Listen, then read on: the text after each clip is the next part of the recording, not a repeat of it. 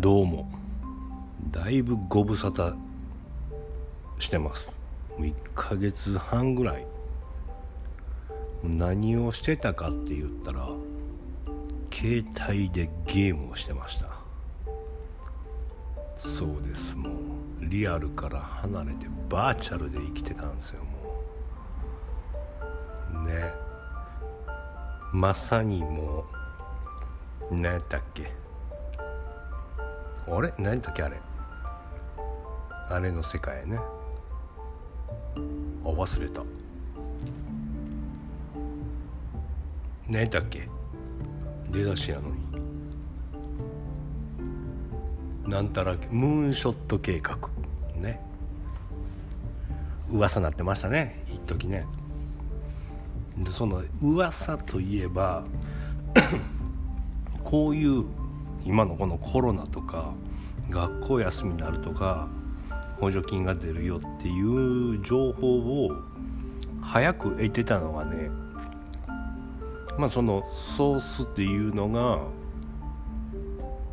YouTube まあ出だし陰謀論とかをまあ関さんね信じるか信じないかはあなた次第です。の動画のコメント欄に突如現れた謎の人物がね意味深な言葉をもうコメントするんですよ。でそれがね次々と当たっていっててもうそこのコメント欄だけで炎上するというか炎上というかねボーンってなるみたいな。それは一体誰なんだみたいな感じになっててその人の名前がカオルくんなんですよ。そっから始まったねなんかいろいろ。学ぶのがきっかけとしては。ありましたね。僕が動き出したのもそうやしそれを伝えて周りもこう学んでいく調べていくみたいなんが始まったのがね薫君といえば「かおる」を一個前にしたら「終わり」でね。なんかそういう「エヴァンゲリオン」ですわ。最初はもうねステマか思ってたんですよ。だ安野さんやし「新エヴァンゲリオン」が公開される前やったからそれに合わせてね。でなんかあの音楽の楽譜のマークなんていうのこう繰り返しのリピートのマークなんですよ。アバが。んで、まあ、また繰り返されるのかみたいな。そんなことも思ってたな。で今日は何を話そうかというとその薫くんつながりね。まあそっから全てが始まったからっていうのとあと僕が「新エヴァンゲリオン」を見たという。それのねがねもうもうすごいんですよ。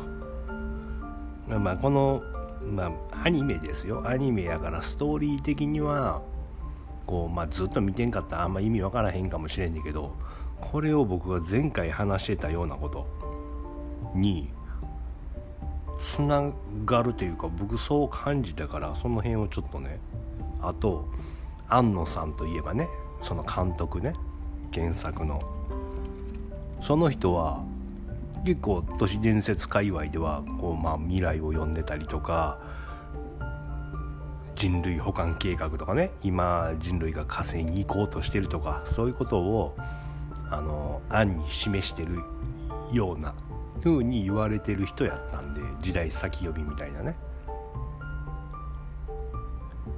だからなんかメッセージとかそういうヒントがあるかなと。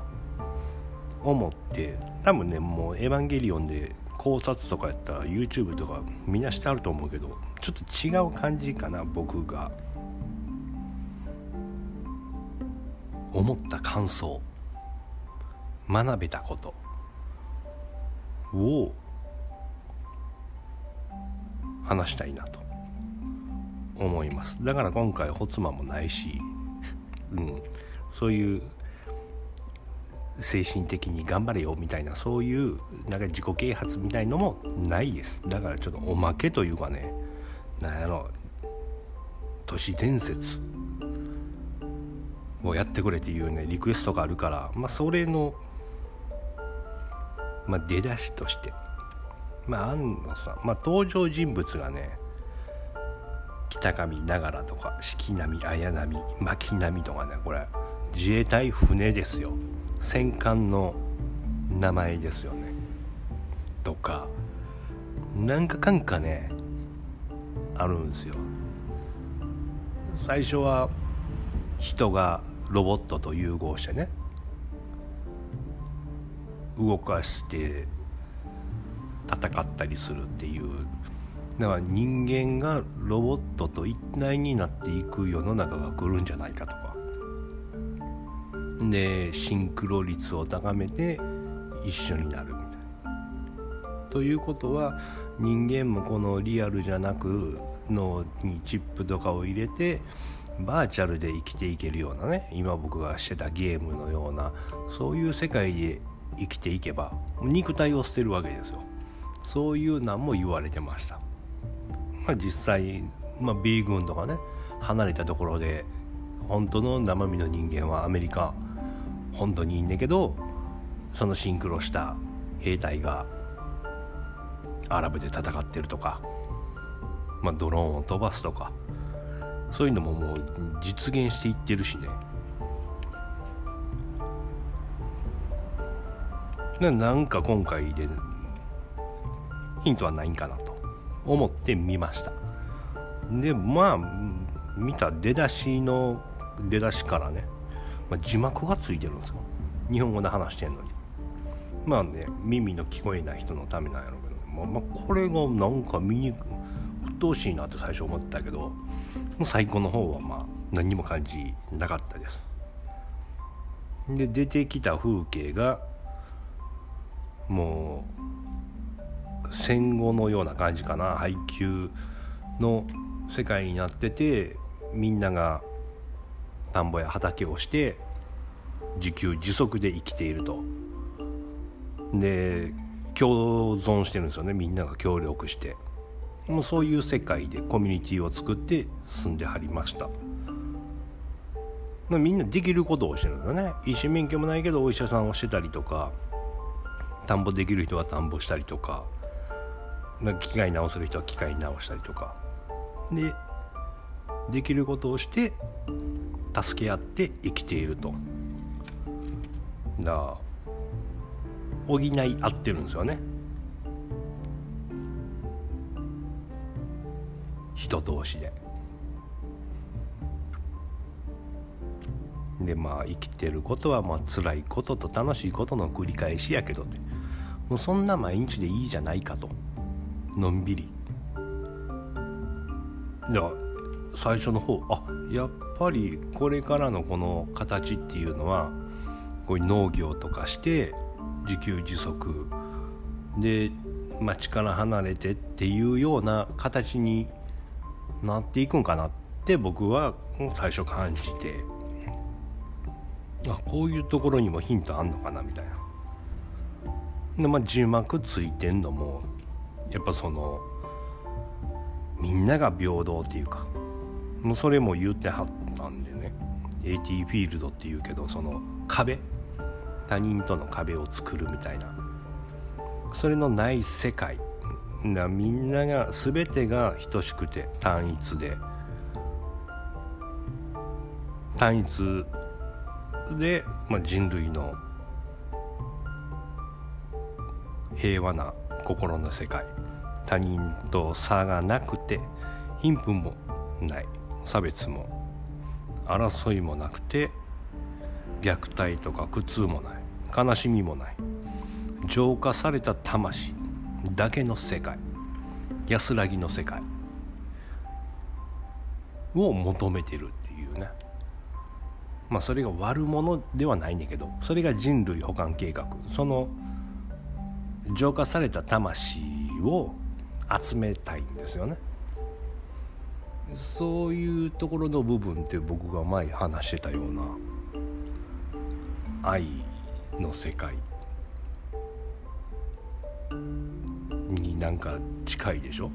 そのマスターたちがその知った次の次元のの世界やと僕は感じまして。でも、まあ、そういうのを目指しているキャラに対してもうそういうのはもうやめようよと。どういう難しいな。この伝えるのはストーリーを。うんまあ見て見ても欲しいんやけど多分ここまで見てきた人ってあんまいいと思うから。まとめたいな。もう今勢いに任して言ってるからいつも通りにね。さささとしたメモ書きでなんかこう上手に言えへんかなって思ってんねんけど。でまあセカンドインパクトサードインパクトとかね。ストーリーに出てくんねんけど。海の浄化セカンドが。サードが大地を浄化してフォースが魂を浄化すると。で魂を物質化して人類という種の器を捨ててその集合値その魂のね多分これがあれでしょうよ。ハイヤーセルフとかねスピリチュアルでは言うような。仏教とか宗教でもそういうのあったよね。魂は何であるんやろみたいな。今のこの喜怒哀楽とかを感じてその魂に戻って死ぬでしょ？死んだとこでその先の主魂の持ち主はネスとか言ってたけどそこに帰って大いなるとこに帰ってそこでそれを伝えるみたいなね。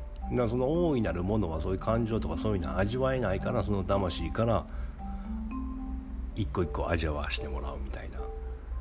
なんかそういうなんも昔読んだことがあって。そのためだけに俺らは使われている。魂なのか。って思ったらね悔しいけども。で神様。というか神の存在。を超えようとしてたのよね。この人が。で神にはもうあの障壁もないし。来るものも全て受け入れるだけ。この世の言葉に、ね、真理を超えた情報を自分の体に書き換えただけ。アップロードしてね。だから自分が神様になると。神を殺し自分が神様になって。でみんな人類を神とあの結んであげる。だから人類を神様にしてあげる。いうそういう計画なんですよね。人類保管計画。これが今のねテスラさんのテスラさんやったっけ？火星に行くぞとかさ。なんかそういうなんに似てるでしょ？で体を捨ててバーチャルに生きると。浄化された魂。だから体はね怪我したり痛いとかなるから病気にならずにその脳の神経だけをこう取り出していってたらバーチャルなそのゲームの世界でも生きていけるような気がするでしょ？そこが意識というか魂というか。電気的なね。脳も電気的信号やけど。あもうこれも言ったらこないだちょっとあったけど。これまた違う時にしゃべろうかな。でもあでもそうなんよ。でこれ言うとこでも例えば目の前にある鉛筆をつかもうと思います。で脳が思って信号を出して筋肉に電気信号が伝わって持ちました。っていうのは自分が指示したって思うでしょ。うでもこれ今最近調べていってたらその思う前にまだ信号が出てるんですよ。だから何かに鉛筆を持つと思わされているっていう。でその経験則でいや僕は鉛筆持ちたかったからこう手を動かしたいんでっていう理由を後でつけてしまってるんですよ。で最初にその思うまでに思う信号が出てる。それがまあまあ早早めに出てるんですよ筋肉まで伝わる信号のその時間よりももっと前に脳から筋肉に出る伝わっているその 0. 何秒とかのよりももっと何秒か前に脳に指令が入ってるんですよ。あまあそれそういうことももう分かってますよっていうだから自由意志はないのかなと。全て今僕らが動いている。今僕がこうやって喋ってんのも喋れよっていうのが先に指示があって喋ってるみたいな。そういうことなんですよ。結果ね。でもそこに理由をつけて僕は何かをみんなに伝えたいからっていうふうにしてしまっているのは今の頭で考えてることっていうね。その何がそれを動かしているのかっていうのがねそれが大いなるものなのか神様なのか。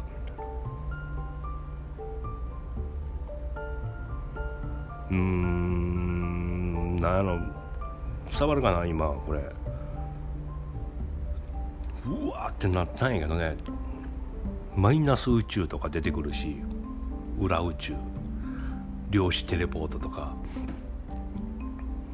だもう安野さんが知ってはんやなって僕は思いましたよ。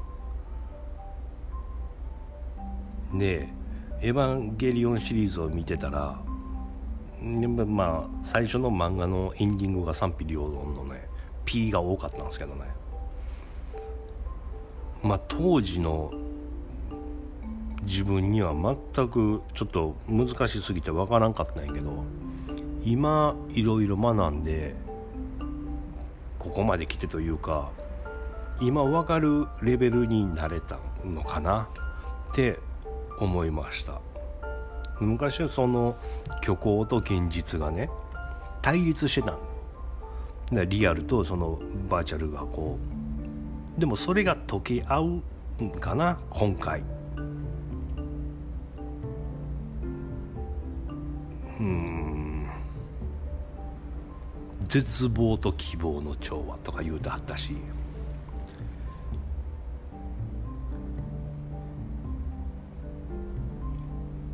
だからリアル虚構と現実が一緒になったら一緒になったらコンピューターコンピューターじゃないバーチャルにリアルが混ざってみたいな。うんどういう自分。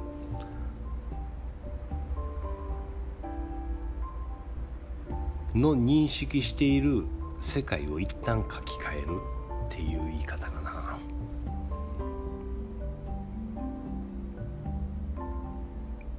それのきっかけになったらいい。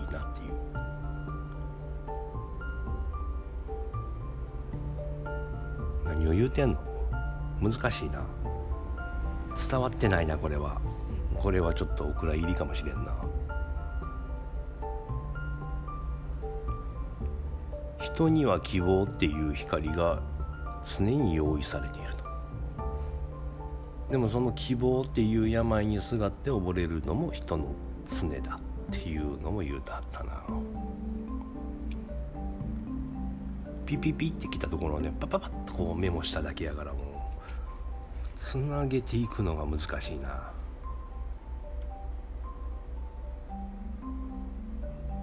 暴力と恐怖は決着の基準ではないと。でもこれ神様やからねそのあるものを全て受け入れるって言うたったねこれイエス様みたいな感じの神やね。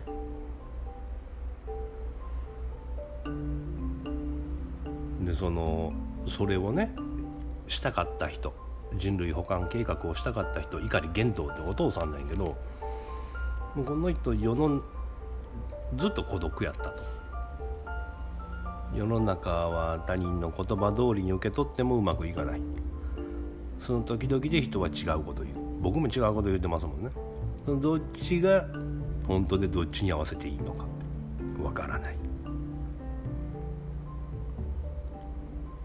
多分どっちもその人には本当なんだろうと。その時の気持ちが違うだけだ。故に人を恐れ嫌いこの世界が嫌いだった。他人といるのが苦痛。だからこの世界を恨んで常に一人でいたかったっていうのがあります。なんかこういう気持ちもわかるしなんか最後の方はもうみんなねいろんな形の孤独それぞれねそれを解放するというか埋めてあげるというかそんなエンディングにつながっていくんやけど双方性のある世界お互いがこうね補って助け合える世界が理想なんだと。いうのが大きなメッセージなんやろうね。だから字幕が入ってたもん今回初めてちゃうんかな。そういうあの障害持った人とかも一緒に楽しめるよっていう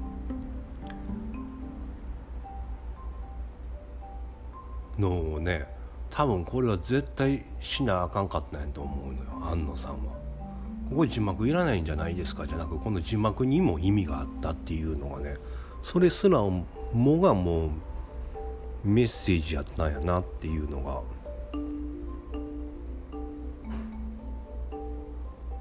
感じましたわ。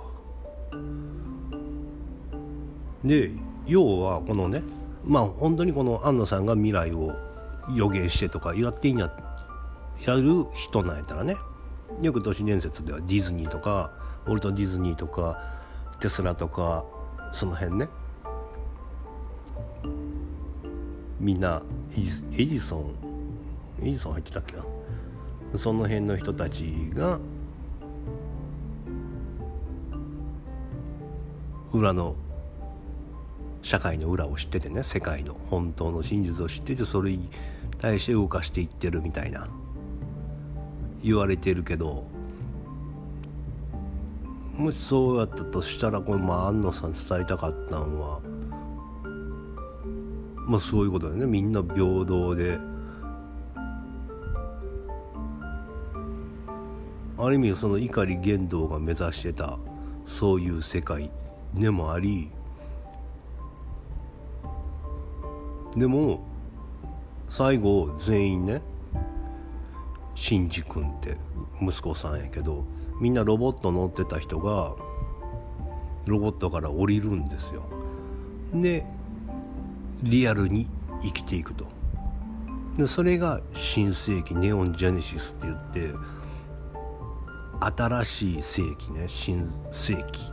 新世紀エヴァンゲリオンっていう題名でこれが次の時代なのかと。一気にリアル現実に戻されるんですよ最後に。アニメから実写になってみたいな。でそこで宇多田さんの歌が流れてねもう続々ですよもう。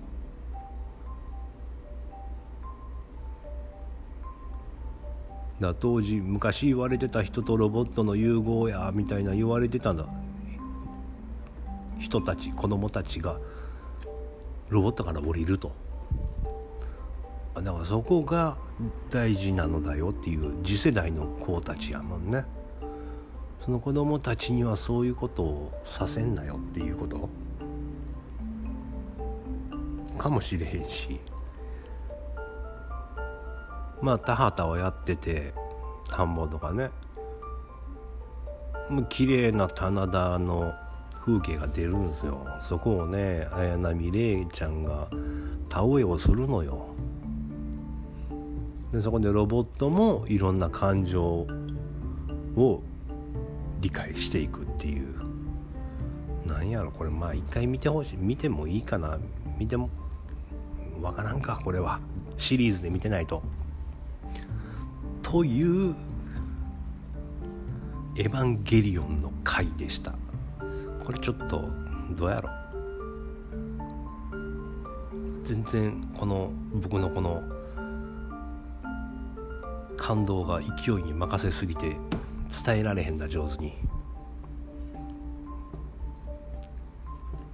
テイク2かな。いやもうわからん。でも面白いですよ。これを安野さん時代のねその生きてきた人生の背景とかそんなんも入ってたりとかするんかな。でもこのことを昔からこのゴールをね今のこのエンディングをイメージしてあの時から作ってはんやったらすごいなって思うし。なんやこれは。エヴァンゲリオンの CM やな。だからそういうあの精神的な部分。前回愛とかその3次元4次元とかのね。次はそこの愛やでって言ってたとこが同じことを言ってはるなって思って。なこれも他人はいろんなことを言うから。分かりません。まあずっと僕が話してきてることも信じる信じないは自由やしあっちああ言うたらこう言うたりもするからね。っていう感じでこれからも適当に聞いていってください。で次ちょっとあのビビラス都市伝説をリクエストされてるからなんかそんなね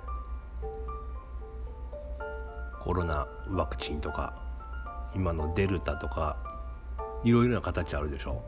そういう辺のこれはやばいよとかね。なんかそんなんも話していきたいなと思います。ということで今回は申し訳ないです。ありがとうございます。